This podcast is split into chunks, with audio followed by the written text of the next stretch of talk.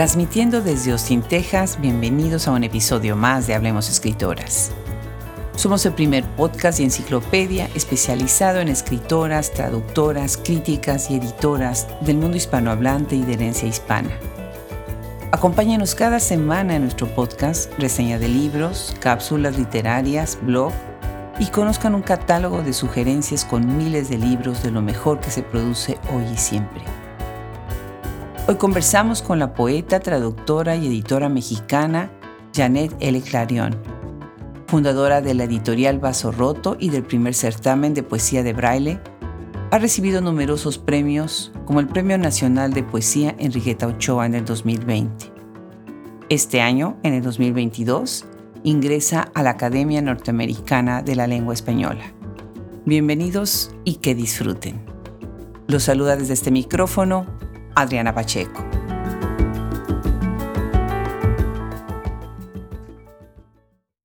Hoy tenemos el gusto de conversar con una poeta, traductora y editora que tiene una obra enorme, de verdad un trabajo de muchísimos años haciendo muchas cosas muy, muy buenas que impactan en todos los aspectos, tanto la literatura como la edición. Bueno, pues muchísimas gracias por recibirnos el día de hoy en Monterrey, ¿verdad, Janet Clarion? Así es, Adriana. Estoy en Monterrey y me da mucho gusto estar contigo y en este programa. No, pues igualmente. ¿Por qué no comenzamos con la editorial, que además tiene un nombre muy bonito, Vaso Roto? Me encanta. Cuéntanos un poco sobre esta editorial y por qué se funda en Barcelona, de dónde viene este vínculo con España. El vínculo con España tiene que ver con el hecho de que yo estaba trabajando con un artista eh, afincado en Barcelona, que es chileno, eh, exiliado en Barcelona durante la dictadura, Víctor Ramírez.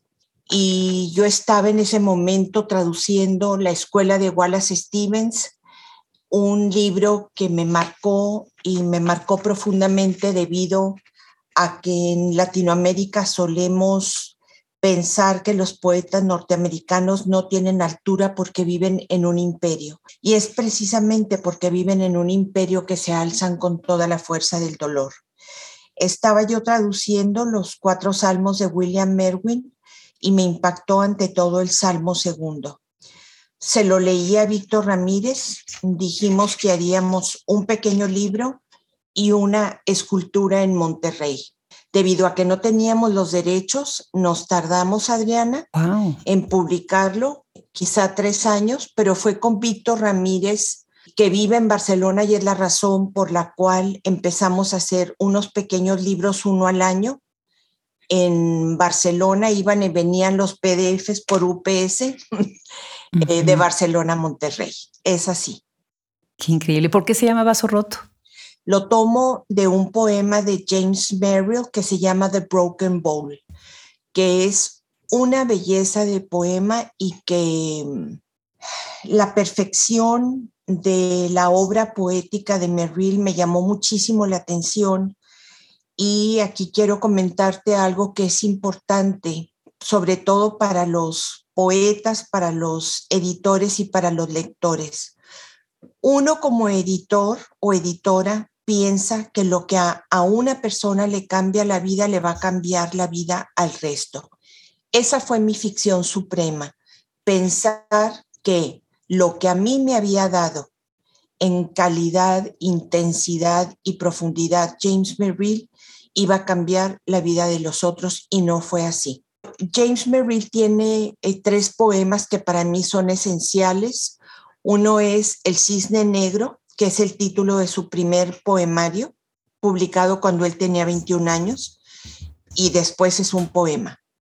Segundo, eh, The Broken Bowl, El vaso roto, y tercero, Lost in Translation, perdido en la traducción, que después este, se llevó al cine.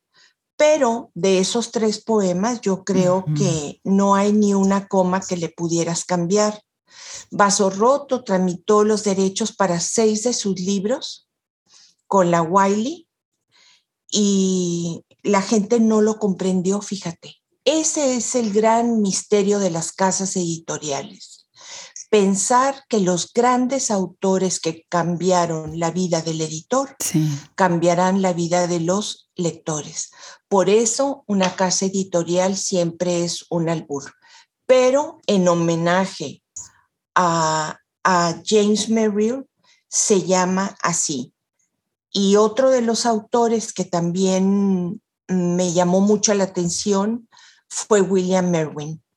Eh, como te digo, el Salmo segundo, todos sus salmos son una belleza, pero luego seguía leyendo a Merrill, a Hart Crane, a Wallace Stevens y realmente la poesía norteamericana tiene poetas de una altura extraordinaria. Claro que sí, definitivamente. ¿Cómo estoy de acuerdo contigo con eso de que nosotras nos emocionamos y nos enamoramos de, ciertas cosas y pensemos que a los demás los va a emocionar igual. Y ahorita me hiciste pensar una anécdota cuando iba yo a entrevistar a Rita Vircala, que es una escritora que está, ella es argentina, pero vive en Seattle, en la zona de Seattle. Le platiqué a mi marido, le dije muy emocionada, dije, voy a entrevistar mañana a una especialista en el arcipreste de Ita. Y, se volteó a mí y me dijo, tú eres la única persona en el mundo que conozco que está emocionada por algo así, que amanece emocionada por algo así. Y sí, la verdad estaba yo muy emocionada de hacer esa conversación con Rita, pero estoy de acuerdo en que a lo mejor a otros no es tanto, ¿no? Qué interesante lo, lo que estás contando. ¿Ustedes en Vaso Roto se han especializado en poesía? No, nos hemos especializado, o más bien nuestra misión es la traducción de autores no conocidos en nuestra lengua o que falte algún libro suyo por traducir de él o de ella y el 85% de nuestro fondo son traducciones, lo cual complica las cosas por dos motivos esenciales. Uno es que tienes que adquirir los derechos y dos, que tienes que hacer, eh, bueno, a nosotros nos gusta como una forma ética de siempre hacer ediciones bilingües, pero esto te lleva el doble de imprenta. Es decir, no son libros caros, son libros costosos. Y quiero añadir un elemento, porque yo creo que es ético decirlo. En Latinoamérica se publica mucho sin derechos y hay mucha competencia desleal. Es decir, de pronto yo puedo ir a Nueva York o a donde tenga que hacerlo a buscar con la nieve hasta las rodillas a quien esté trabajando los derechos de tal poeta y de pronto me encuentro en México que lo están traduciendo.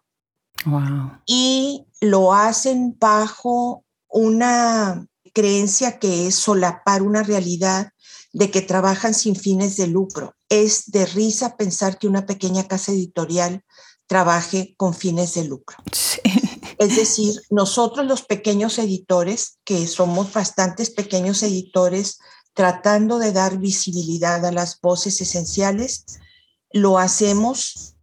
Eh, es una, yo creo que es un acto heroico y no me quiero poner como héroe. Lo que te quiero decir es heroico en el sentido de que tienes que establecer y entablar todas las guerras y combates necesarios con las personas que sea necesario y a veces te tienes que quedar callada porque no puedes con, con el poder. Claro, claro, qué lucha, ¿verdad? Y de verdad es un trabajo de entrega a todos los editores que empiezan así picando piedra, de verdad, de verdad. Así es. Janet, cuéntanos qué estudiaste tú, cuál es tu formación. Mi forma, yo creo que mi formación de lectora empieza de niña leyendo Los ojos de mi madre. Mira, qué lindo. Luego me mandan a Estados Unidos y a los 14 me voy a South Bend, Indiana, y me enamoro, quiero escribir de la obra de Shakespeare que nos obligaban, pero allí fíjate que nos dieron algo que me marcó, memory work. En Estados Unidos, en mi época, nos hacían memorizar en esa época a los románticos ingleses 10 minutos por la mañana. Y claro, me los aprendía de memoria es algo que me gustaría que se retomase en México, el trabajo de memoria. Y como era escuela católica, en la Semana Santa teníamos que memorizar toda la pasión de Cristo. Me la aprendí en español y me la aprendí en inglés. Qué increíble. Ese rigor, ¿no? De antes. Yo también vengo de esa escuela en donde nos hacían memorizar, y yo sé que después se ha dicho mucho, se ha hablado mucho que memorizar no es lo mismo que razonar. Depende, hay ciertas cosas que te las tienes que aprender, o sea, by heart, tiene que estar ahí grabada en tu cuerpo, ¿no? Con esta, con esta repetición. Qué interesante. Por otro lado, tú, bueno, vives en Monterrey, qué lindo, qué rico, qué, qué antojo un cabrito ahorita, comer ahí, delicioso, me encanta. Había un restaurante, ya no me acuerdo, donde nos llevaba a mi suegro a comer. El rey del cabrito. no, era, había otro más. Ahorita me voy a acordar del nombre, pero preciosísima ciudad, mi hermano vive ahí, nos encanta esa zona del país. Pero tú tienes además otros orígenes, ¿no? Tu familia es una familia de inmigrantes, ¿verdad? Mm, sí, sí, Adriana. Yo soy nacida en Chihuahua de inmigrantes libaneses que la pandemia, a pesar del dolor que ha producido en tantas familias y que lamento profundamente, me ha servido como un momento para detenerme y pensar más en los exilios y que también se están incrementando hoy día. Pero en esas épocas que salieron, salió un millón de libaneses durante la última guerra otomana. Mi abuela tenía nueve años, la pusieron sola en un barco, la mandaron a Veracruz a hacerle casa a sus dos hermanos mayores, Antonio y Salomón Ayub. Em, ellos hablaban árabe, siempre siguieron las tradiciones familiares. Cuando Pancho Villa toma el territorio chihuahuense, los expulsa a los chinos y a los libaneses, se van a vivir al Paso, Texas, y mi mamá se educa en Loreto Academy. Por eso siempre me habló en inglés, estudió en inglés y siguió pensando en inglés, o sea que nací con tres lenguas en casa. Español, inglés y árabe. Y árabe, sí. Qué maravilla. Fíjate que nosotros somos, bueno, yo soy originaria de, una ciudad eminentemente española y árabe, que es Puebla, en México. Y de hecho uno de mis hijos está casado con una, con una chica de origen libanés. Y además de la comida que es buenísima, es una cultura muy interesante la de los libaneses. La verdad es que muy, muy rica en muchas cosas de tradiciones y demás. Sí. De esta mezcla, de esta intersección de idiomas, bueno, ahora, ahora caigo en que te viene esta cuestión de la traducción. ¿En qué idiomas traduces? Yo traduzco del inglés y del italiano. del inglés, eh, mm, porque, porque hay libros que, de nuevo, la ficción suprema eh, mi hija estaba trabajando en Nueva York y me dijo, tienes que conocer la librería más grande del mundo. Se trataba de Barnes Nobles de la Quinta Avenida. y, y, allí me topé con Charles Wright, a un poeta que yo no conocía, pero que su libro Zodíaco Negro, al abrirlo, decía, How soon we come to road's end. Cuán pronto llegamos al fin del camino y dije, lo voy a traducir. Yo no lo conocía pero una línea de poesía me hizo pensar que yo lo quería traducir. Compré el libro, me lo traje a casa, empecé a hablar, a ver más temas sobre el poeta y después de dos meses, bueno, para ese libro recibí la, la beca Rockefeller con Aculta y me fui a verlo y me dijo, you came all the way here just to review a few verse and nouns. Qué modesto. Y le dije, yes. Entonces, él fue muy escueto y muy transparente en cuanto al decirme, yo no te puedo ayudar, Janet. No me gustan las lecturas de libros, no me gustan las libros, las ferias de libro y no me gustan una serie de cosas. Cuando lo leí dije, qué bueno que no le gusten. Porque él nos entrega una espiritualidad y un silencio muy nutrido de la dinastía Tang, pero lo que quiero decirte es de How Soon We Come to Road's End. Fíjate, eh, lo que es una línea de poesía y qué traduces. No traduces al poeta, traduces la tradición. Entonces, él estaba traduciendo a Dino Campana y a Eugenio Montale. Yo estaba traduciendo a Alda Merini y a Primo Levi. Y lo que nos unió fue el dolor que subyace a esa línea. Entonces pude comprenderlo porque, porque él estuvo en Verona y estando en Verona en un restaurante, y Dodici Apostoli leyó a Ezra Pound los cantos y entonces él decidió que él, se, que él quería escribir cuando mm, estaba haciendo su servicio militar. Entonces hay tanto misterio en la poesía, sí, pero también hay tanto por debajo de, la, de las palabras que ese es el silencio que no puedes hablar en la traducción, pero que tienes que transmitir espiritualmente para que puedas hacer bien tu trabajo. Claro que sí. Qué belleza, qué buena idea y qué bonita imagen, como lo estás pensando. Ahora, has traducido a una escritora que verdaderamente, gracias, gracias por traducirla, Anne Carson. Qué maravilla. Cuéntanos esta experiencia de, traducir a la gran Anne Carson.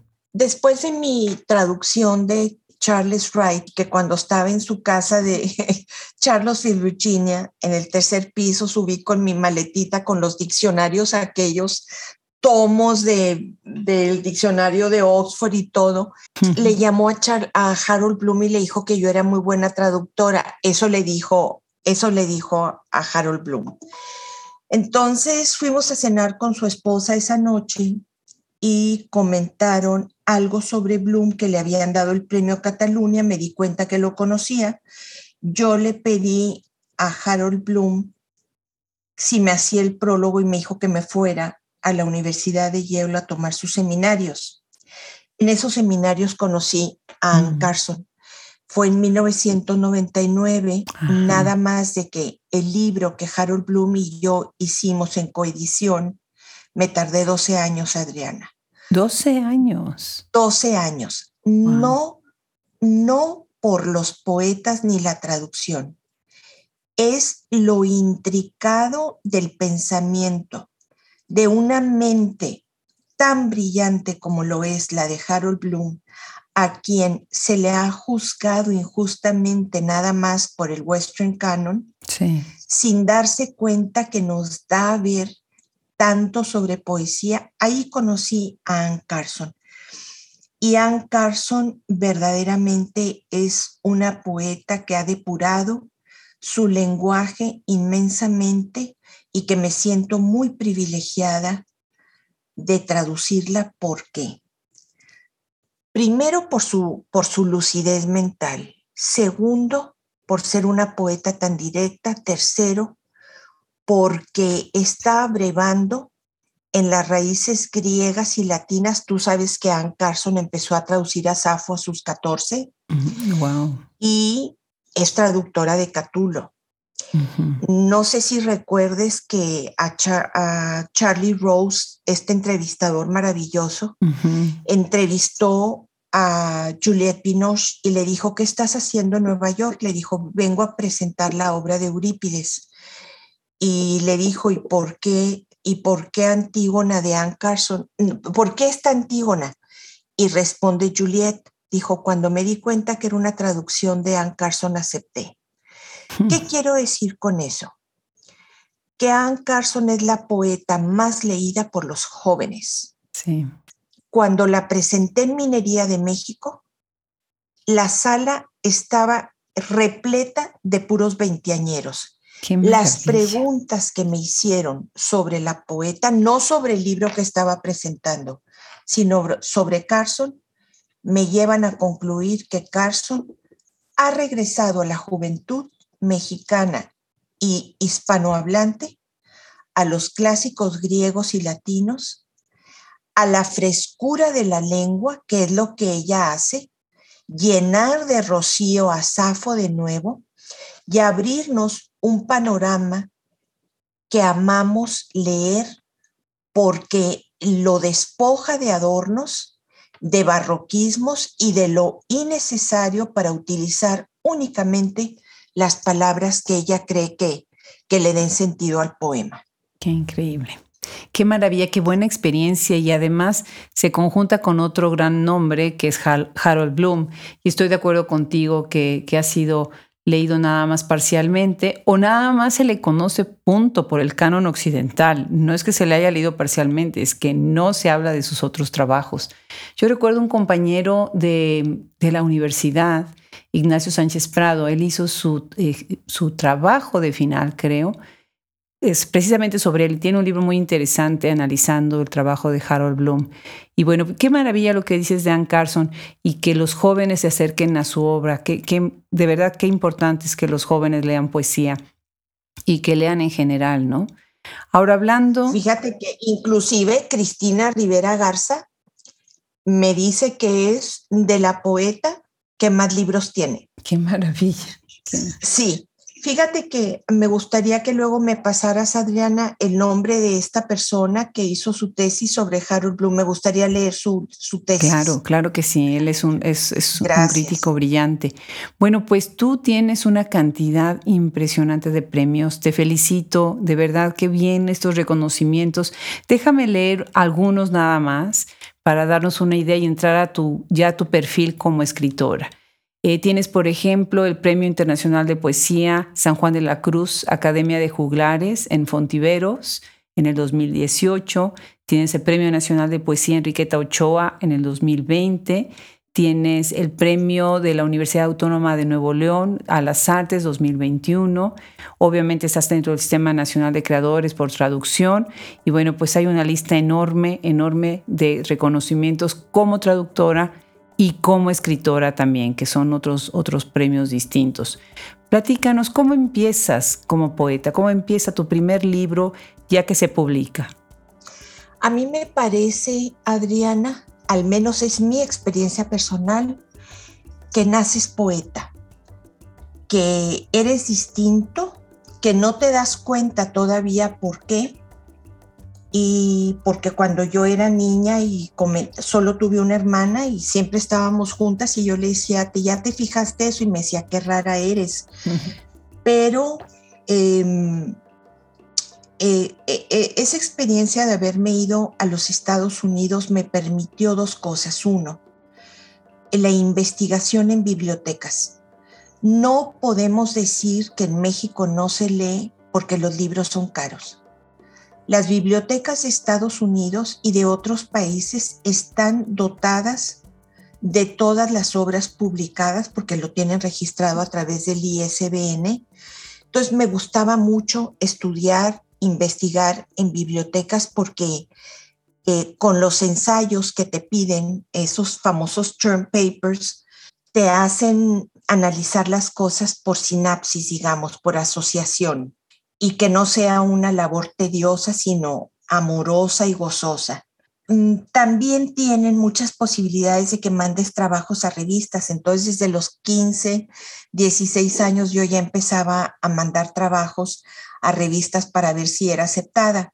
Me percaté de que mi padre había pedido un préstamo para mandarnos a estudiar a mi hermana y a mí. Lo escuché detrás de la puerta de su dormitorio hablando con un primo del paso y me preocupé, no le dije nada, pero empecé a trabajar y yo hacía trabajos.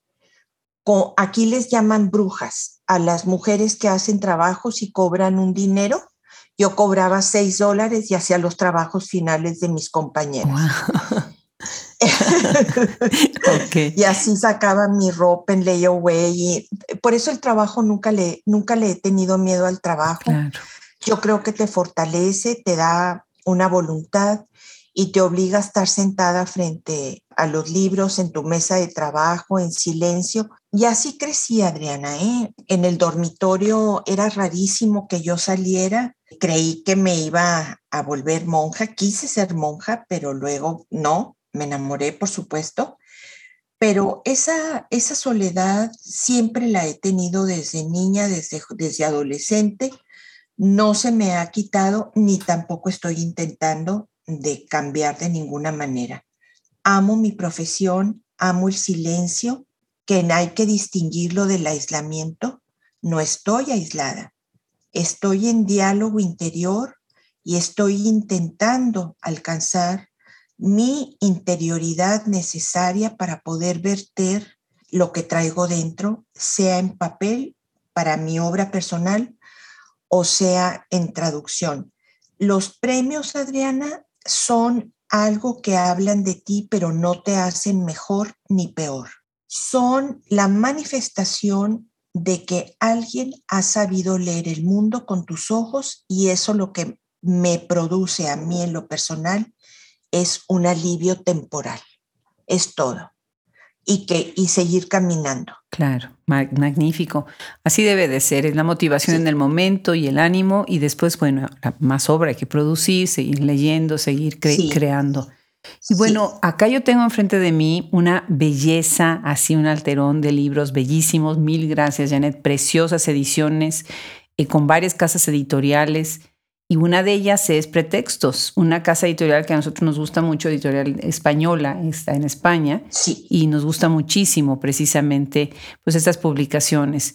Cuéntanos acerca de estas relaciones con estas editoriales, cómo es atravesar las fronteras y cómo hacer estos contactos para empezar a publicar también en otras editoriales fuera de México.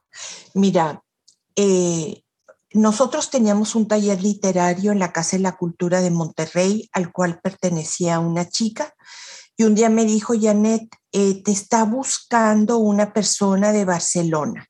Y yo le dije, a mí, me dijo, sí, que leyó un poema tuyo, porque en el taller ella se encargaba de subir, se llamaba Cristina.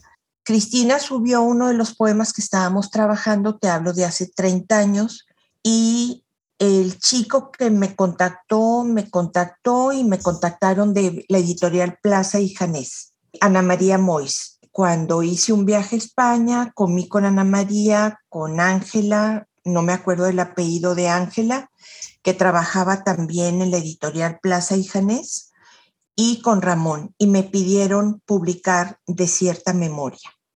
Y es el primer libro que publico en, en España.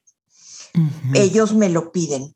Después, posteriormente, eh, la misma Ana María Moix, que lamentablemente murió porque era una humanista extraordinaria, siempre luchando por publicar no lo que se vendiera, sino lo que ella que pensaba que valía la pena ser publicado.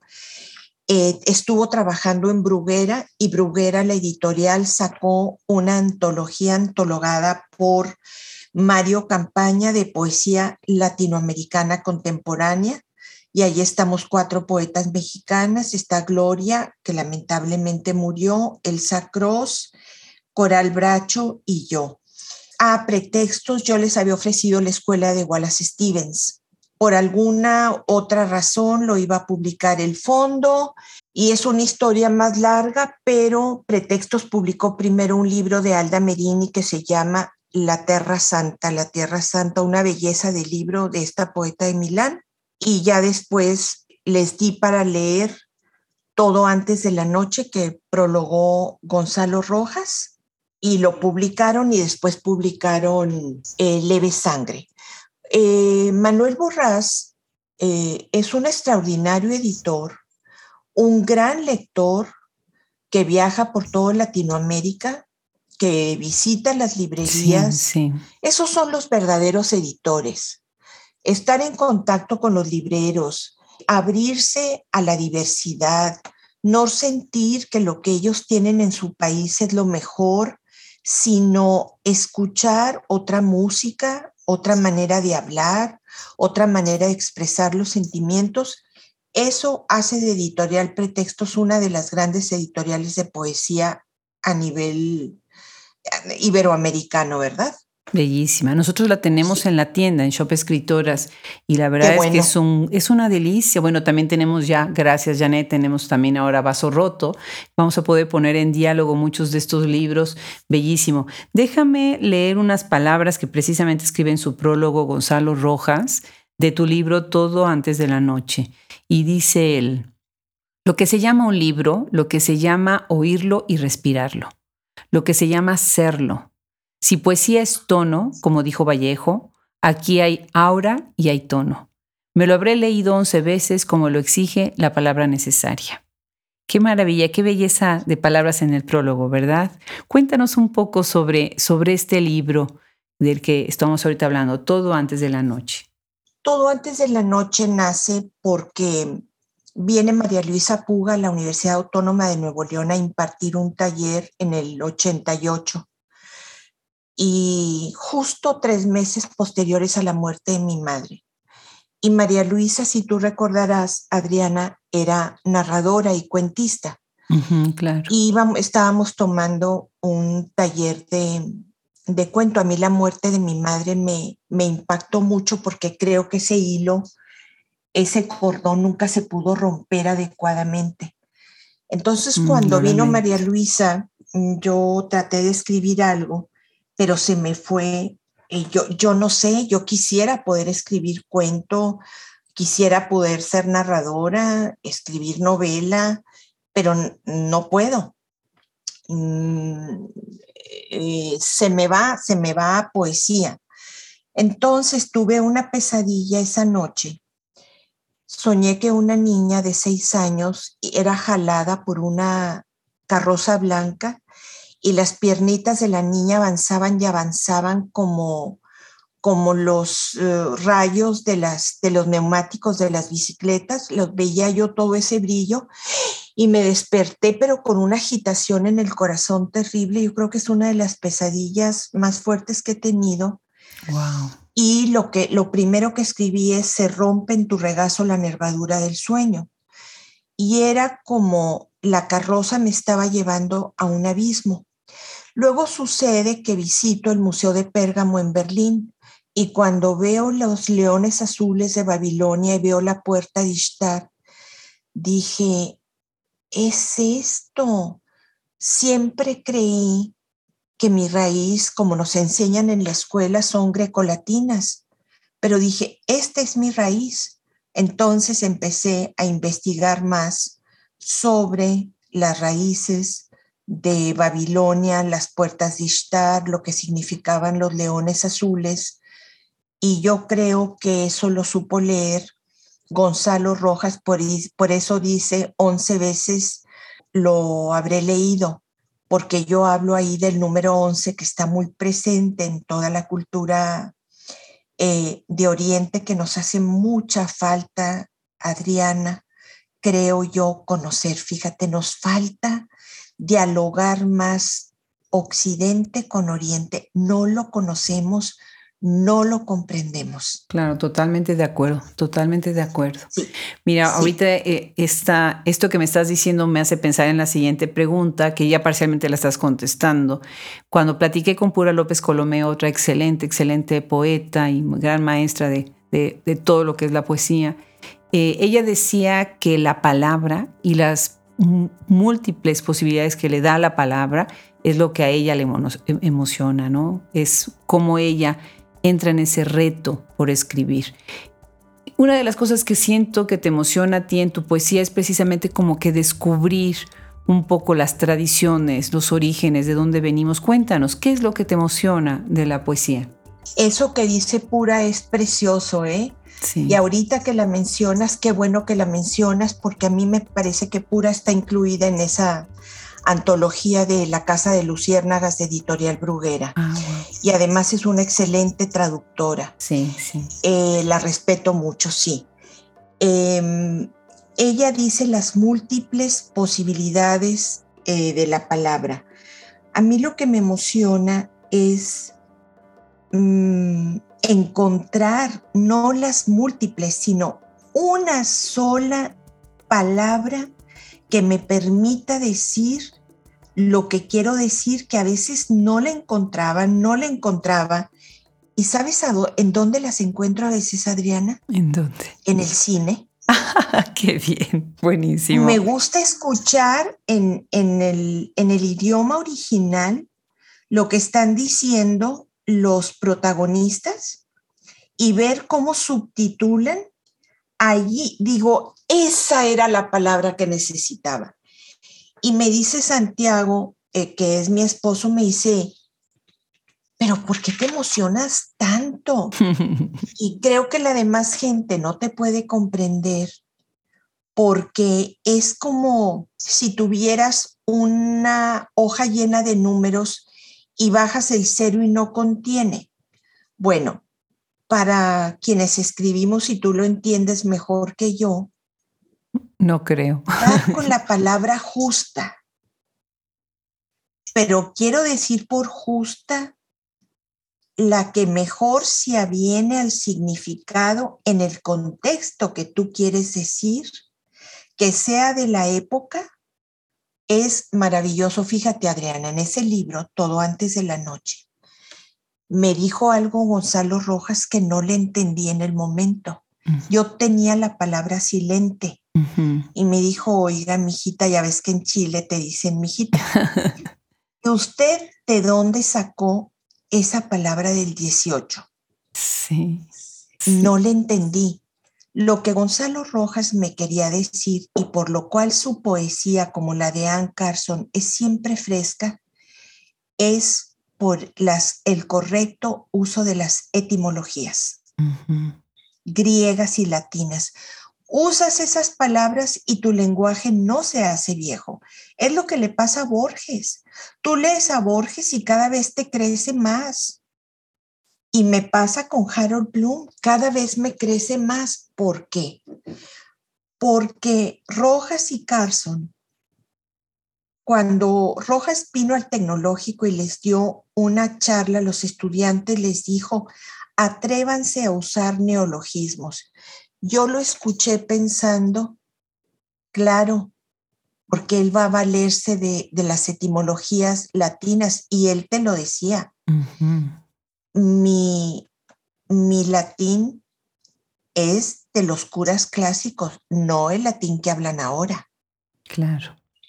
¿Cómo dialogas? con eso te dicen todo. ¿Cómo dialogas con eso, con lo de Pura? Eh? Que Pura decía también eso, el estudio de la palabra, conocer nuestro idioma a fondo, ¿no? Maravilloso. Pura, eh, ella tomó la decisión, optó por conocer nuestra lengua y sus traducciones son muy mexicanas. Y ella prefiere así y es muy respetable su decisión. Por supuesto que la decisión que toma cada traductor o cada poeta es respetable y es nuestra obligación, pero también tenemos la libertad de, emitir nuestro punto de vista porque para ser leídos, por ejemplo, un argentino, si usa, mucho el voceo, no va a ser tan bien leído porque no lo sientes tan tuyo entonces yo me pregunto, ¿cómo le hizo Octavio Paz? ¿Cómo le hizo Borges? ¿Cómo le hicieron? ¿Cómo le hace Vargas Llosa? Sigue utilizando, no quiero decir peruanismos, pero desde el momento en que pertenecen a la Academia de la Lengua, conocen perfectamente cada palabra y saben que su uso sea el correcto y hablan menos, dicen más con menos palabras. Claro. Janet, platiquemos de tu libro Davanti a un corpo nudo, que es una edición preciosísima, bilingüe, español e italiano. Y con este precisamente ganas el Premio Internacional de Poesía San Juan de la Cruz. Y bueno, muchas felicidades por el premio. Me encanta el título, me encanta la idea, la imagen del cuerpo, me encanta la imagen del cuerpo desnudo que está en algunas situaciones lánguido, postrado, en otras está erecto, está firme ante una tratar de entender la vida y de qué está haciendo ahí dentro de la vida. También hay una gran languidez en alguno de estos poemas, así es como, como yo veo este libro precioso. Qué bonito que lo veas así, porque así está.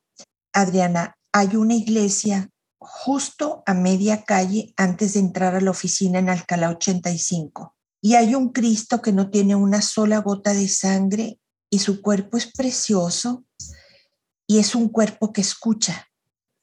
Y yo no soy administrativa. Cuando tú estableces una casa editorial, piensas que vas a poder, pero no es así de fácil. Entonces yo necesito hablar con alguien que me escuche. Y como nada más está allí en la cruz, hablo con él. Y es una suerte de diálogo diciéndole cómo me siento, qué pasa conmigo y una reflexión sobre qué pasa con, con desde que somos niños y una búsqueda de esa escucha en momentos de mucha angustia, que es generalmente la vida en la palabra. Kierkegaard habla de tremor y temblor, de esa angustia necesaria. Yo también creo que es necesaria la angustia porque no podemos creer ni que ya la hicimos en la vida, ni que tenemos respuestas. Es decir, antes se hablaba de una verdad absoluta, ahora hablamos de una pequeña verdad y esa pequeña verdad es nuestra vida. Y con esa nos tenemos que conformar, ser humildes ante la palabra, saber que tenemos límites ante poder enunciar todo y saber también que la palabra es más fuerte que nosotros. Y eso produce angustia y te produce incertidumbre.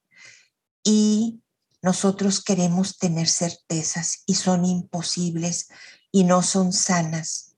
Lo sano es estar, es vaciarnos para estar en falta.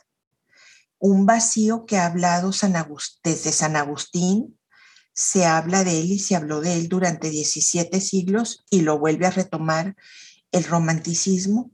Ese vacío es un vacío al que tenemos que llegar, porque solo vacíos podemos estar totalmente desnudos y hablar ante otro cuerpo desnudo, porque desnuda es la palabra. Y así nos tenemos que presentar ante la palabra, en plena desnudez. Y ahorita que estás mencionando vacío, pues es el título de otro de tus libros, como si el vacío, comes, como si el come y el vuoto. Gracias. Y esta es otra edición también bilingüe en italiano. Cuéntanos de un poema que es muy conocido en tu obra, Mina 1004 o 1004, ¿cómo lo llamas? Es igual, las dos cosas son correctas. Puedes decirlo como quieras, Mina 1004 o Mina 1004. Era la casa, el número de la calle Mina en Chihuahua, en donde vivía mi abuela y donde murió mi abuela. Eh, a veces pienso eh, que ese poema, Adriana, y gracias por mencionarlo, Ah, yo le tengo mucho aprecio porque es como, como mm, la historia de tres generaciones, la abuela, la madre y la hija. Y mi abuela murió quemada, Adriana. Qué terrible. Sí, y yo me tardé muchísimos años en poderlo llevar al papel. Entonces lo primero que escribí fue, fue arder. Yo vi a mi abuela arder. Sí. Entonces me dijo Gonzalo Rojas, tenga cuidado porque ese ardita, ardito, puede tener que ver con lo pasional, pero no, yo sabía que yo estaba hablando del fuego, del fuego real porque se derramó el petróleo y mi abuela ardió. Entonces, em, ardió en la mina 1004, yo vi que lo envolvieron en una sábana, pero sobre ese poema puedo decirte que la memoria registra ciertas cosas determinantes de nuestra existencia. Y puedo decirte, Adriana, que mi prima Laura dice, mi mamá estaba allí. Le dije, no, Laura, estaba mi papá. ¿Cómo vamos a saber? Nunca vamos a saber. Entonces yo llamo memoria poética a esos momentos que registran esos instantes y que tú los asumes, los, eh, los tienes como... Hay, algo muy bonito que escuché en una obra de teatro que dice, las palabras son manchas en la piel.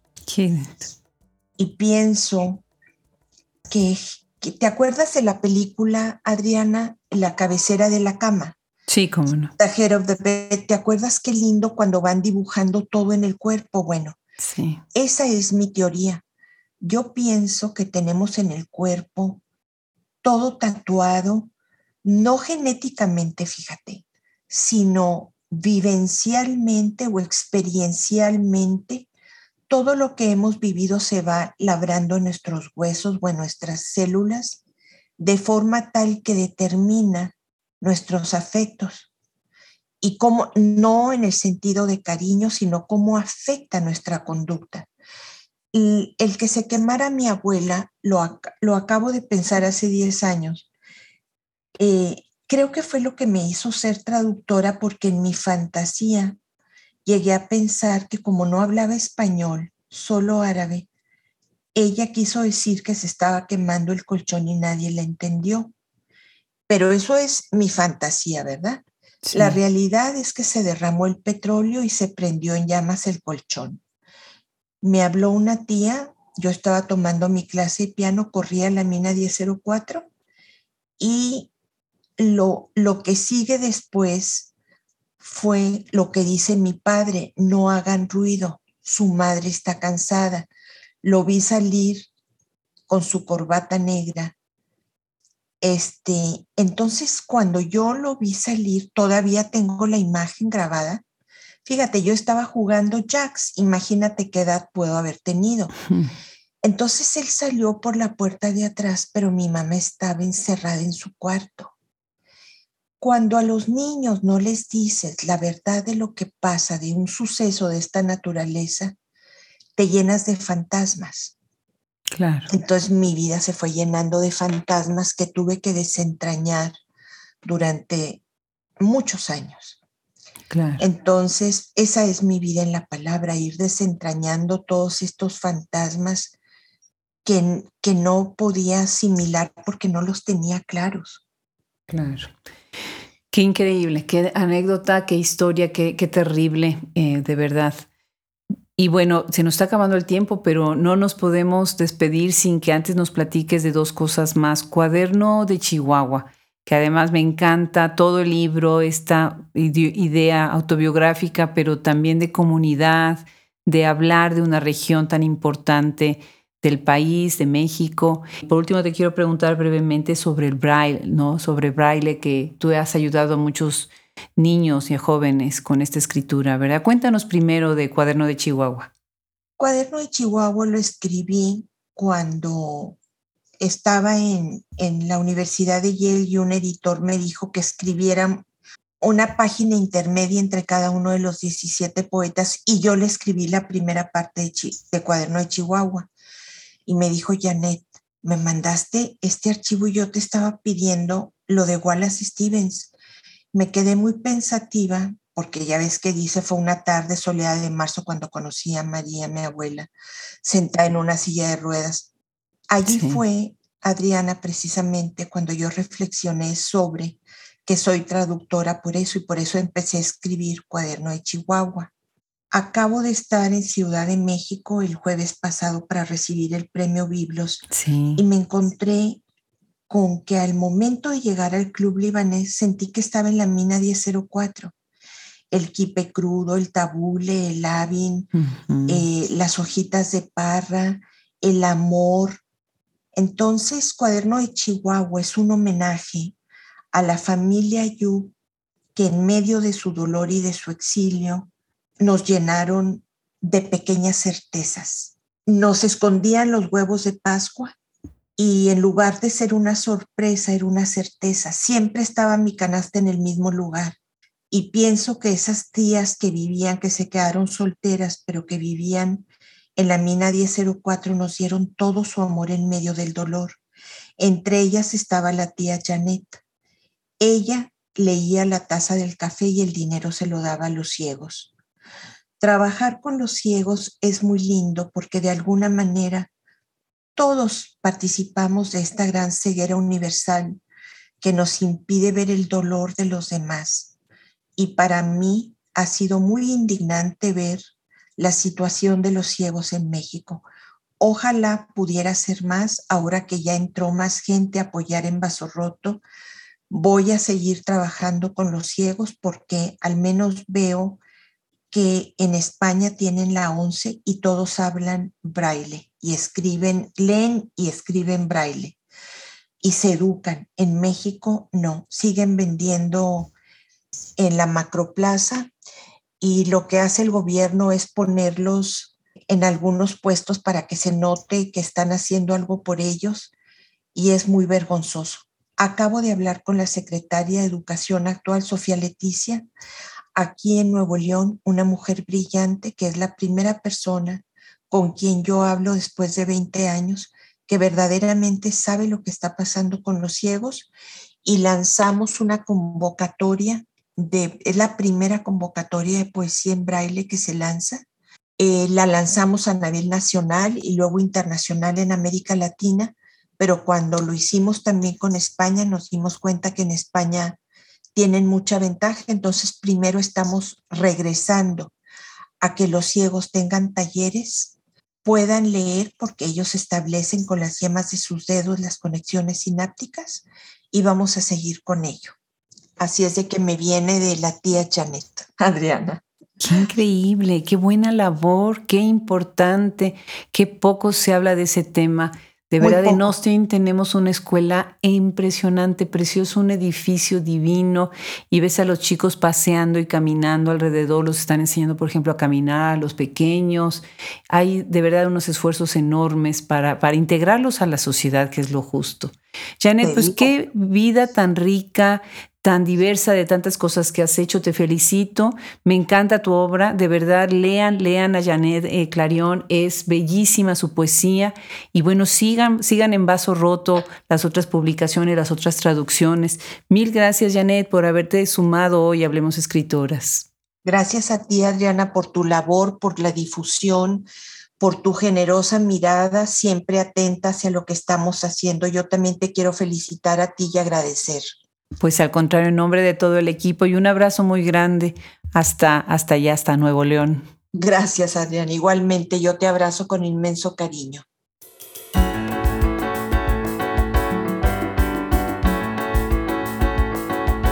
Una vez más le damos las gracias a Janet L. Clarion por acompañarnos en esta conversación. Gracias también a todos nuestros colaboradores que hacen posible Hablemos Escritoras, a quienes están tras bambalinas y a todos los que también entrevistan y conversan con tantas voces de la literatura contemporánea, producida por escritoras del mundo hispanohablante y de herencia hispana. No se pierdan acompañarnos cada semana y visítenos en nuestra página web www.hablemosescritoras.com y si viven en los Estados Unidos, vayan a la tienda shopescritoras.com, en donde encontrarán todo un festín de esta literatura maravillosa de hoy y siempre. Se despide de ustedes Adriana Pacheco y nos vemos en la próxima.